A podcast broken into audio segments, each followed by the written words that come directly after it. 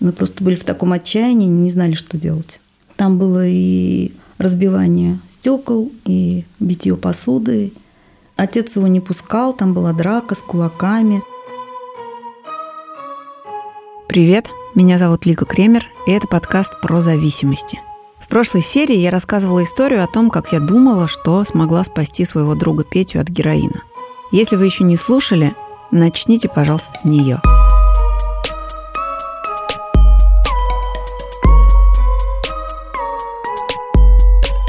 Мама Пети как-то сказала мне, что лучше бы он сидел в тюрьме. Там хотя бы наркотиков нет. Ну или еще в каком-то месте, где их нет и где ему помогут. В этом эпизоде будет история о том, как одна мама нашла такое место. Это история про Филиппа. Филипп родился в Германии. Там тогда работали и жили его родители.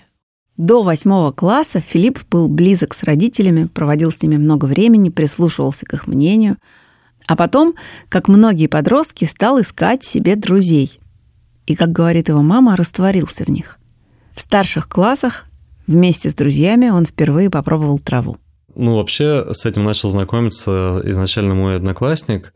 Он где-то это попробовал и показал нам. Мы тоже это попробовали. Вообще мне было ну, сначала очень страшно. Мне казалось, что я сейчас вот сделаю затяжку и умру. Но я все равно это делал. Но страх постепенно ушел.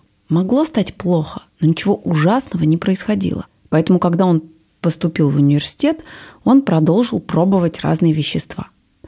Напротив учебного корпуса стояла палатка. Где можно было просто протянуть 500 рублей в окошко, и тебе просто давали это вещество. А как оно называлось? Что это за вещество? А это был спайс. В конце нулевых это вообще было распространено. Было очень много новых курительных смесей с психоактивным эффектом, и они не были толком запрещены. В любом дворе на каждом столбе был отпечатан номер телефона, по которому можно было позвонить и купить. Потом Филипп попробовал соли. Это тоже такой синтетический наркотик, а назывался он так потому, что продавали его в магазинах с принадлежностями для бани под видом соли для ванн.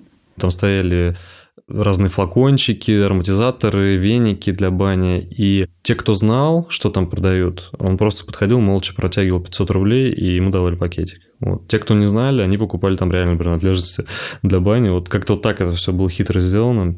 Филипп стал плохо выглядеть и врать в ответ на вопрос, на что он тратит деньги. Скоро Лена поняла, что Филипп что-то скрывает. Это выглядело, что он приходил, допустим, под утро, и от него ничем не пахло.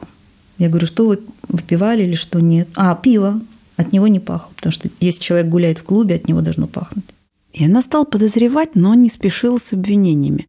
Она думала, может, я ошибаюсь, может быть, нужно еще понаблюдать, потому что Филипп вообще всегда с детства очень болезненно реагировал на любые замечания и подолгу обижался. А потом все-таки настал момент, когда она решилась. Я не помню, по-моему, это были выходные, и я его сама спросила, может быть, ты употребляешь? Он говорит, да, мама, я употребляю наркотики. Я думала, что он мне скажет, нет, ты что, как ты могла меня обвинять?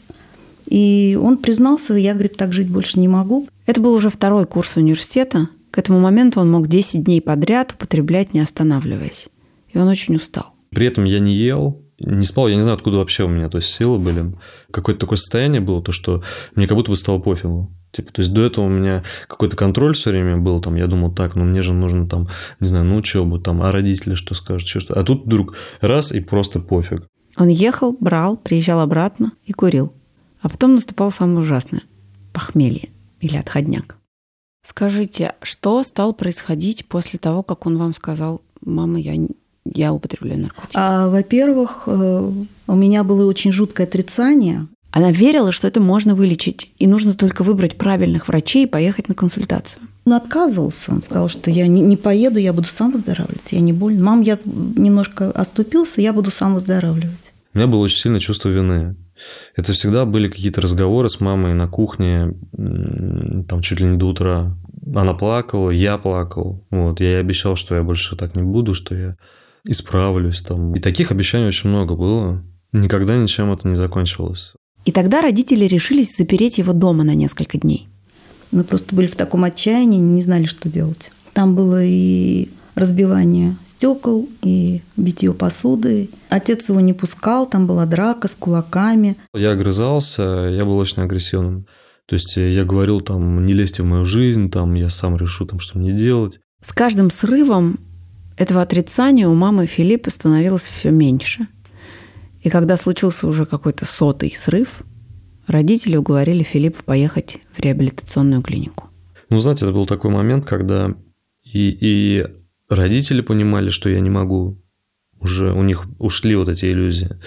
И я сам понимал, что я не могу. То есть, что это будет бесконечно продолжаться. Я это принял и сказал, да, давайте я поеду лечиться. Но проблема в том, что с лечением наркозависимости все очень непонятно. Есть немногочисленные государственные клиники. Есть частные рехабы. Какие-то из них лицензированные, а какие-то нет. И каждая работает по своей схеме. Несколько лет назад журналист Ильнур Шарафиев пытался разобраться в том, как все это устроено, когда писал материал о рехабах для «Медузы». В государственных клиниках более-менее все понятно, потому что там есть уже устоявшиеся довольно архаичная система борьбы с зависимостью. Но проблема в том, что люди не хотели туда идти, а, потому что, а, наркозависимые в принципе насторожены, еще с большей настороженностью относятся к любой государственной системе, которая связана с наркотиками, потому что у нас государство очень сильно борется с наркотиками, очень жесткими методами. Они никак не признают заместительную терапию, про которую задумываются некоторые наркопотребители, что так им было бы проще слезть с наркотиков ставят на учет, ты обязан, если ты попал в государственную лечебницу, встать на учет и приходить сдавать анализы многочисленные. И те, кто боятся идти в государственную лечебницу, они начинают искать какие-то частные клиники. С частными клиниками все довольно сложно, потому что невозможно ни про один дом сказать, как он работает. Одни наркопотребителей, им везет, они попадают в э, мотивационные дома, как они называются. Кстати, непонятно, почему это так они называются, это просто внутренняя терминология, видимо, мотивировать к там, выздоровлению. Не очень понятно, откуда взялось это выражение. Э, тебя может повести, ты можешь попасть в дом, где все будет окей, тебя не будут трогать, э, тебя не будут бить, тебя не будут наказывать. То есть как бы существуют жесткие рехабы и мягкие рехабы. И вот Филипп попал в мягкий, практически санаторий. Там он занимался в группах с другими зависимыми, разговаривал с психотерапевтом, делал зарядку, дежурил на кухне и пытался понять, почему он все-таки стал зависимым. Ну, знаете, я много думал над этой темой. Наверное, основное, вот мне казалось то, что меня не любят, я не люблю этот мир, и вообще мне как-то в нем было некомфортно. Такое вот ощущение какой-то пустоты. Когда я тогда употребил, ко мне пришло вот это состояние, наконец, комфорта, вот меня все любят, я люблю людей. Вот это то состояние, в котором мне все время хотелось находиться просто. Но это не единственный момент. Понятно то, что я там, наверное, не хотел брать ответственность за свою жизнь. Ну, становиться взрослым человеком. Взрослый человек не может позволить себе употреблять. Ну, в плане... Потому что появляются там какие-то вещи, друзья, работа, семья, какие-то интересы, увлечения и так далее. То есть употребляющий человек не в состоянии ну, этим заниматься.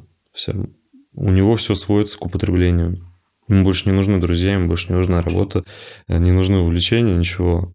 Вот. Поэтому, чтобы хорошо жить, надо что-то делать. Ну, я, видимо, просто не хотел ничего делать. Ну, наверное, это чисто наша вина, потому что у меня с мужем разница 20 лет почти. И для него Филипп был и как сын, и как внук. Ну, скажем так, может быть, фигурально. Он настолько был рад, что у него родился сын, что вот он с пеленок, он просто растворился, и а, некоторые вещи, которые он должен был делать сам, уроки, допустим, немецкие, папа делал. Мы его вообще от всех забот опекали. Ну, да, даже, допустим, мусор выбросить или же там что-то помочь приготовить. Мы думали, что это хорошо, но, видимо, все хорошо в меру. В этом центре Филипп провел три месяца. Он вышел посвежевший, отдохнувший, с кучей идей, как развиваться и как жить дальше. Это была такая эйфория, которая довольно быстро закончилась. Он сорвался и во второй раз. И он опять поехал обратно в тот же центр писать эту срывную тетрадь, такую тетрадь с вопросами и заданиями, которую зависимые заполняют после срыва, чтобы он не повторился.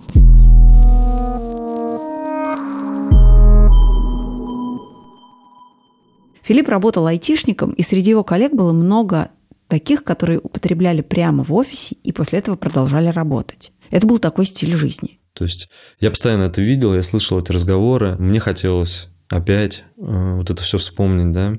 По итогу закончился тем, что мы просто зашли в кабинку прямо на работе. Ну, меня угостили, так сказать. То есть я опять сорвался. Это был мифедрон. Это такой аналог кокаина, эйфоретик, вот, не знаю, назвал бы его ласковый убийца, что ли, вот так. Потому что, в принципе, его можно употреблять, например, утром пойти на работу. И с него в какой-то момент просто не хотелось даже слезать. Тут я просто подумал, да, почему бы вообще просто не торчать? То есть э, я приходил на работу, э, например, в понедельник, еще трезвый. Там ближе, например, к среде, я уже понимал, что мне уже хочется гулять. Я уже даже с друзьями особо не виделся. То есть мне было достаточно просто подобрать вот эту закладку с мефедроном и просто сидеть дома и употреблять одному, вообще без всех. На тот момент я жил с родителями. Причем там я мог, например, иногда ночью вызвать такси и поехать еще за наркотиками, потом вернуться. Причем родители могли, например, заметить, что меня ночью нет дома, и потом спрашивать, например, утром, типа, ну что, опять там у тебя, ну... А я говорю, да не, не, все нормально. Хотя они понимали, что уже, ну, давно уже не, не все нормально. Каждый месяц Филипп тратил на наркотики около 70 тысяч рублей. И их нужно было все больше и больше. И это уже после многочисленных разговоров и двух рехабов. Мама Филиппа, Лена, больше не понимала, как ему помочь. Она чувствовала себя совершенно беспомощной, и в этот момент у нее самой начались проблемы со здоровьем. Ой, у меня было у меня ужасное вообще на самом деле было состояние. У меня ну, просто и депрессия была, и, и я билась головой, и мне вызывали скорую, потому что я просто не хотела жить. Я, без него мне я не хотела. Я знала, что это конец, если он не будет лечиться. Вот. А без него мне ничего не надо уже было.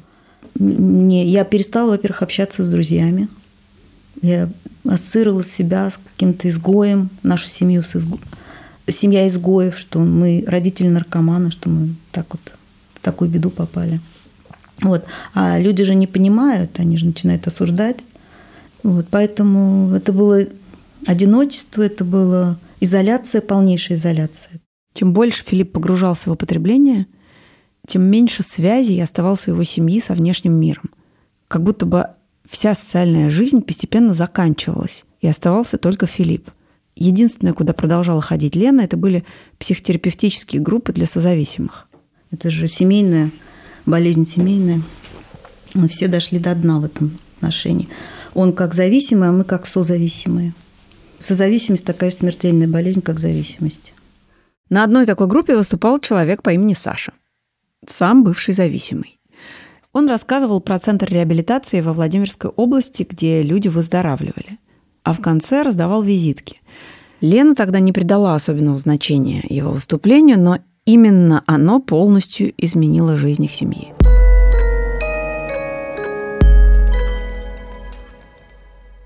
А вы помните, при каких обстоятельствах вы решили позвонить этому Саше? Что в этот момент происходило с Филиппом, в каком он был состоянии? Да, конечно, я этот день хорошо очень помню. Он был как раз в активном употреблении. Но приходил он вот дня три, где-то так полвторого, полтретьего ночи. И в очередной раз, когда он ушел, я была уже в таком отчаянии, что я просто достала эту визитку, думаю, хватит. А муж у меня был против. Он говорит, давай еще немножко подождем, жалко работу. А я вот помню этот день вообще вот по минутам. Муж у меня ложится спать, и я достаю эту визитку с трясущимися руками, набираю номер. Вот, и они говорят, мы сейчас приедем, мы через три часа будем у вас. Ничего не волнуйтесь. Я говорю, ну все дело в том, что его нет дома. А это не важно, мы будем там столько, сколько надо. Мы у вас будем ночевать там. Вот, я, хорошо. Филипп вернулся домой около полуночи и пошел спать. Лена ничего ему не сказала. Она осталась ждать консультантов и начала собирать сумку. Я помню свое состояние, когда собирала эту сумку. Эти три часа для меня в жизни самые мучительные.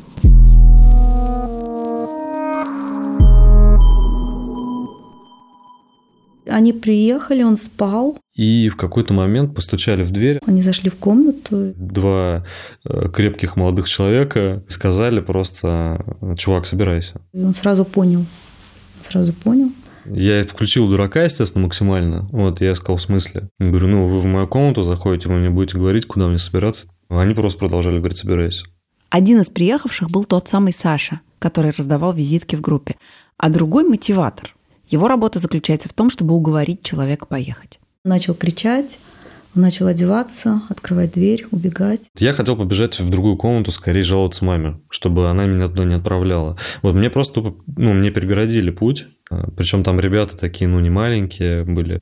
Я понял, что я, ну, ничего не остается, как реально просто одеться и пойти с ними. Ну, просто нет вариантов. Пока Филипп ехал в лифте, он понял, что надо бежать. Мы вышли из подъезда, вот, я побежал. Бежал, э, на самом деле, как мог. Э, Здоровье у меня, наверное, уже не очень было. Э, к тому моменту, там, учитывая то, что я употреблял до этого весь день. Меня догнали, да, немножко побили, ну, не сильно, но так попинали. Отвели обратно к подъезду, посадили в машину и закрыли. А, в момент, когда я бежал, я кричал, помогите, вот я, ну, я не знаю, на что надеялся. Но это была ночь уже, жильцы услышали, вызвали полицию. Я увидел вот эти вот мерцающие сине-красные мигалки издалека, вот начал барабанить в окно, в окно, вот менты увидели, подъехали, а, меня вытащили из этой машины, мы поднялись наверх на восьмой этаж к моим родителям. Дальше началось самое интересное, то есть они стали спрашивать, что вообще происходит. Э, я говорил то, что меня похищают, меня избивают, э, помогите, там я хочу заявление написать. Они захотели составлять протокол, э, и просто разговаривал Саша с ним наедине. Я до сих пор не знаю, чем он с ним там договаривался, может быть, даже деньги дал, не знаю. А ребята, ну, они, в принципе, так и сказали ментам, ребят, это наркоман, мы забираем его ну, на лечение. Полицейские сказали Филиппу, либо ты сейчас едешь в отделение, сдаешь анализы, и мы ставим тебя на учет, либо ты едешь на реабилитацию вот с этими ребятами. И тогда он согласился ехать. Да, он тогда сказал, что больше не вернется домой, и все, у него больше нет матери. Это была совершенно ну, жуткая просто сцена, жуткая. Когда я ехал туда с этими ребятами, да, в машине, меня прям всего сдавило, у меня такая обида была. Я думаю, все, даже последние мои там близкие люди меня уже все отдают, им, им пофигу. Под утро они приехали в рехаб.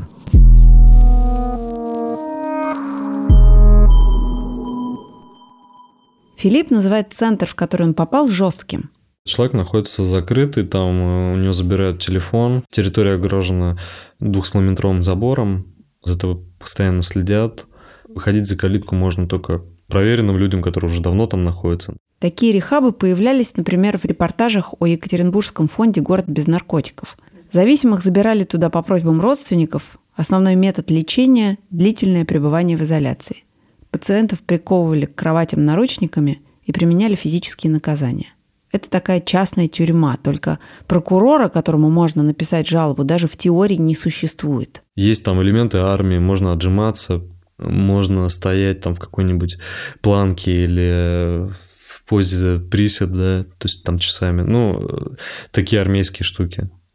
Иногда можно, да, действительно получить просто по голове, Спали в бараках по 15-20 человек на кроватях, сделанных собственными руками. Это называлось трудотерапия, которая вообще распространялась на то, что они кормили, например, животных, собирали им корм, строили что-то. Кроме трудотерапии была и психотерапия. С зависимыми занимались психологи. Есть определенные наказания. Можно, например, всю ночь писать э, печатными буквами текст, который тебе скажут, ты не можешь лечь спать, пока не напишешь его. Все, что происходило в этом центре, для Филиппа был большим потрясением. Я никогда с этим не сталкивался, и я не знал, что это такое. И типа, ты такой, меня кто-то лишил свободы. Как вообще это возможно? Ну, это страшно. Филипп не мог смириться с этим принудительным заточением, и спустя месяц он решил бежать.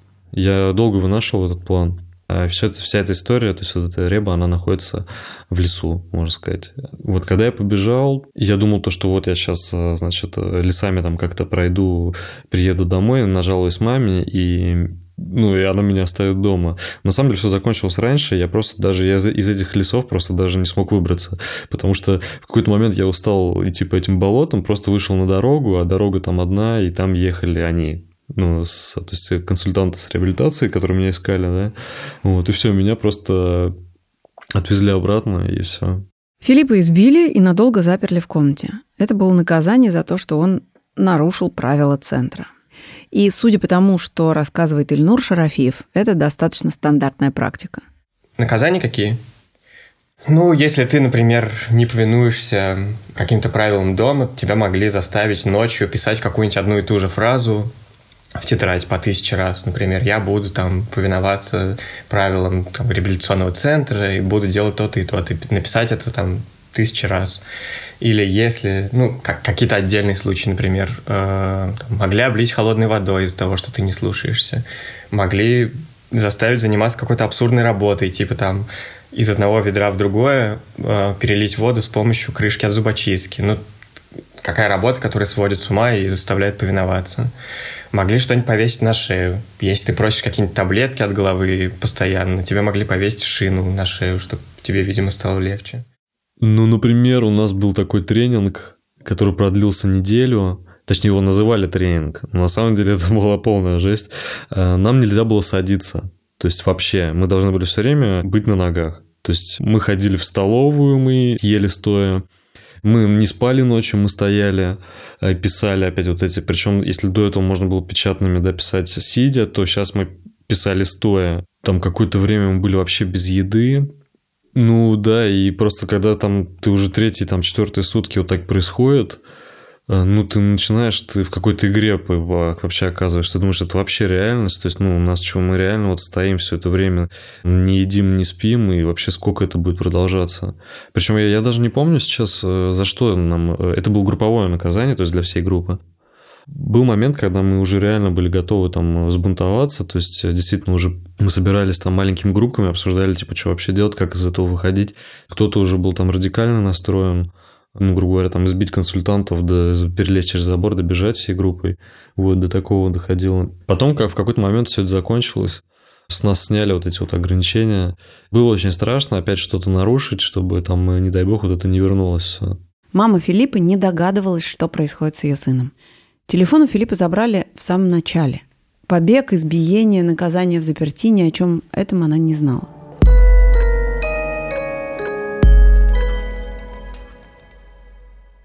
Спустя три месяца у Филиппа был день рождения. День рождения и Новый год были одними из немногих дней, когда зависимым возвращали телефоны и разрешали звонить. Филипп ждал этого звонка, чтобы попытаться рассказать обо всем, через что ему пришлось пройти. Разговор получился какой-то неестественный. Ну, у меня в голове это там было то, что я вообще там на передовой, меня украли, я э, еле-еле тут выживаю, вот. А мама там просто, типа, привет, там, с днем рождения тебя, там, мой сладкий.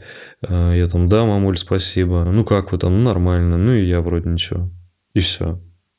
А у меня там драма в голове, вообще там то, что я там в другом городе, где-то в лесах, мы там ходим строем. Филипп тогда ни о чем не рассказал Лене.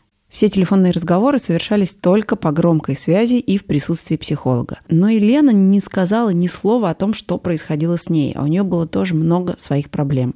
Начало реабилитации совпало с ее очень тяжелой болезнью. Я настолько себя запустила, что я потом просто ходить не могла. Ну, в общем, там речь шла о том, что вообще э, инвалидной коляски. А мне надо было выплачивать кредит, потому что сумма, ну, не, маленькая, не маленькая сумма. Э, и поскольку у нас был кредит еще и муж у меня пенсионер, и работаю только я, у нас был кредит на предыдущие два центра. И еще новый кредит мы взяли. Месяц э, в реабилитации, там, допустим, среднего такого плана, это ну, около 60 тысяч рублей.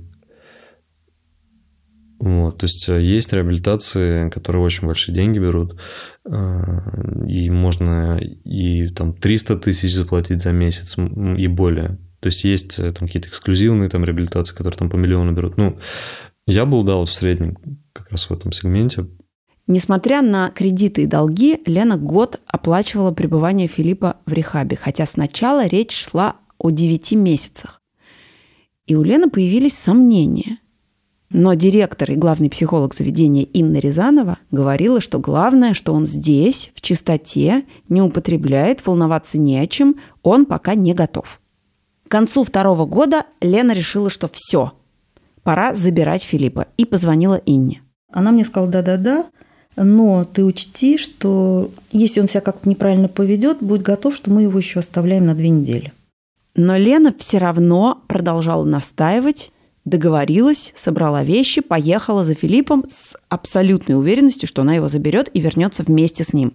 Но когда она уже приехала в центр и встретилась с Инной лично, Инна совершенно аргументированно стала ей объяснять, почему родители должны его оставить, что он не написал срывную тетрадь, что он не составил план на год, что вообще ей не нравится его поведение, что, кажется, он еще не готов. И посмотрев в глаза Филиппа, я поняла, что я что-то не то, что я опять попала под это ее колдовство какое-то. Э, здесь очень тонкий момент. Э, можно действительно оставлять человека, потому что он не выздоравливает, это один мотив. А можно оставлять человека, говоря его родителям, что он не выздоравливает, э, желая заработать просто на этом. Вот.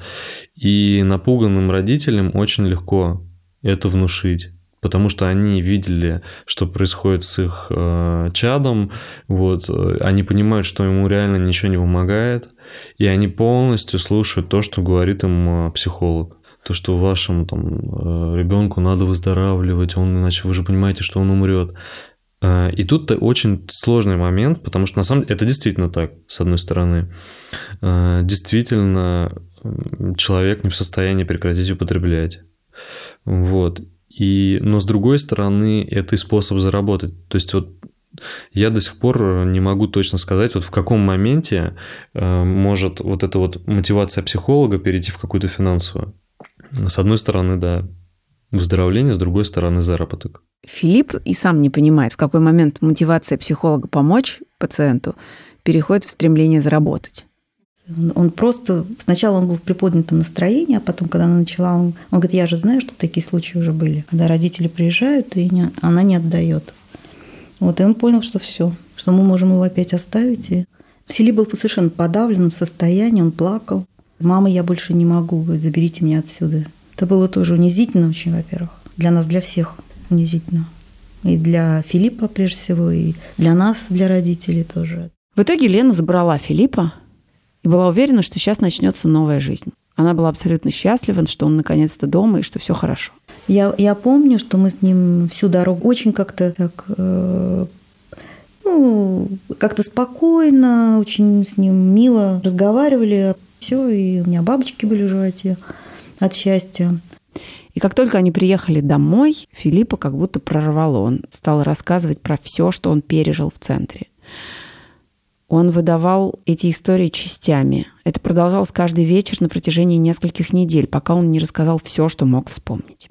Поговорили мы, да, когда я был уже дома. У меня были разные моменты. Были моменты, когда я действительно я обвинял их. Были моменты, когда я, наоборот, сам чувствовал вину. Я настолько все свою жизнь, можно сказать, э, чуть не просрал, что вот пришлось через все это проходить. Ну, то есть мои родители никогда бы меня никуда не отдали бы в такое место или... Ну, там, у меня нет детей, но, наверное, я могу пофантазировать там на тему, что было бы, например, если там мой ребенок вот в такую ситуацию попал бы. Да я бы, наверное, тоже позвонил бы. Я бы, я бы кричал бы, да сделайте что-нибудь, но только чтобы он жив остался. То есть это то место, в которое, если, не дай бог, так бы приключилось, вы бы отправили своего ребенка? Или вы придумали другой способ? Нет, я бы, наверное, все-таки, конечно, придумал бы другой способ. Но по итогу я благодарен. Почему? Потому что сейчас я трезвый уже три года почти. Я прошел через все это, я остался чистым. Есть э, хорошие центра, которые, э, скажем так, полузакрытые, что ли, наверное, вот так. То есть там нет насилия, там нет какого-то оскорбления там человека или там каких-то жестких запретов, но при этом ты все равно остаешься там, то есть ты не можешь просто так вот взять, выйти, уйти. Фактически он закрытый. Вот, но при этом насилия нет. Наверное, это самое вот эффективное из того, что есть, потому что все-таки наркоману нужно набраться чистоты чистого времени. Потому что есть такой момент э, тяга, да, то есть к наркотикам. Она со временем уходит. Но чтобы это время появилось, э, нужно его откуда-то взять. И ну, делают вот так сейчас, да, то есть изолируют человека на какое-то время. И потом он уже самостоятельно может вот эту трезвость поддерживать. Ну, к сожалению, вот так. Просто многие сбегают с реабилитации, идут употреблять опять. Поэтому я так скажу, я против закрытых центров, но с другой стороны я понимаю, что это работает. Я не знаю, как здесь вот регламентировано. Можно ли так делать? В спасение, либо это вот правонарушение. Действительно, я до сих пор сама не пойму. Вот меня мучила совесть, может быть, это действительно не надо было так. Даже Катя считает, что вот зебра, она считает, что нельзя. Нельзя. Зебра – это мягкий рехаб, который Филиппа отправили в первый раз – а Катя – руководитель этого реабилитационного центра. Надо только, чтобы человек созрел для лечения, для выздоровления. Ну, здесь тоже палка о двух концах, потому что человек может просто не дожить до выздоровления.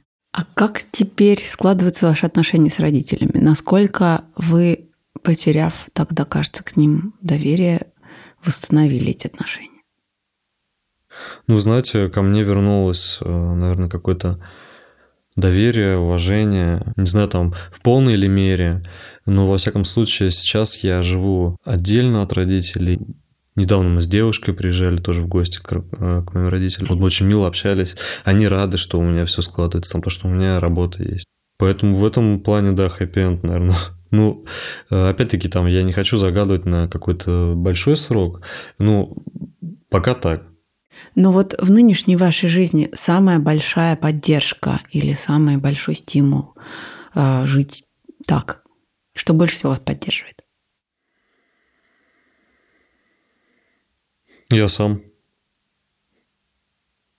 Просто я понимаю, что на самом деле э, единственное, кому это по-настоящему нужно, это мне. Я употреблять, ну, относительно рано начал, да.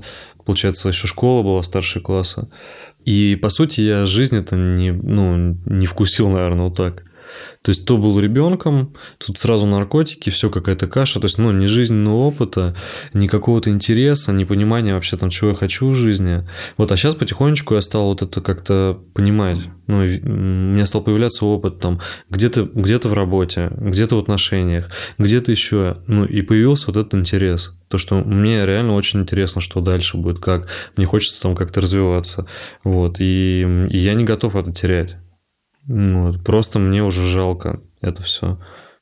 Вот. А помимо, да, меня, естественно, это родители, там, да, э, я не хочу, чтобы они страдали. Я понимаю, что их счастье там, ну, в определенной мере зависит от того, там, как мне. У меня девушка тоже зависимая. Я не хочу, чтобы, там, не дай бог, э, она сорвалась или что-то еще. У меня работа есть очень хорошая, которую я люблю. Я не готов терять ее. У меня друзья есть, которые рады, что я трезвый. И если я сорвусь, во-первых, я думаю, что я многих потеряю, потому что они просто скажут, блин, ну, слушай, ты был на трех реабилитациях, последняя была вообще прям жесть, и тебе ничего не помогает, ну, извини, чувак. Ну, может быть и такое быть. Филипп стал одним из первых героев этого проекта. Мы говорили с ним и с его мамой почти два года назад, осенью 2020 года – к этому моменту он не употреблял уже три года. И ему было очень ценно это чистое состояние. Чтобы как-то поддержать себя, он ходил на группу анонимных наркоманов, а его мама – на группу для созависимых. И они с отцом продолжали заботиться о Филиппе как о ребенке. Вот вчера буквально приехал собирать чемодан в командировку, и папа тут уже списки составил, что брать. Там носочки, ну просто вот как с ребенком. Вот сегодня даже. Ты позвони, чтобы он на самолет не опоздал. Ну, я говорю, ну я так могу всю жизнь звонить. И ему самому Филиппу это как-то не нравится. А он мне сказал как-то месяц назад, что мама, я впервые, я счастлив, потому что мне, вы мне не давали, вы меня своими объятиями чуть не задушили. Я так хорошо, говорит, самостоятельно жить. Перед выпуском этого эпизода мы написали Филиппу, чтобы узнать, как у него дела. И вот что он ответил. «Привет. За это время многое изменилось в худшую сторону. Летом умерла мама. Потом у меня было несколько срывов. Сейчас восстанавливаюсь. Единственное, что я помню, это что мама, когда приезжала к вам, очень хотела послушать потом, что получилось. Если в память о ней вы выпустите эту передачу, я буду вам благодарен.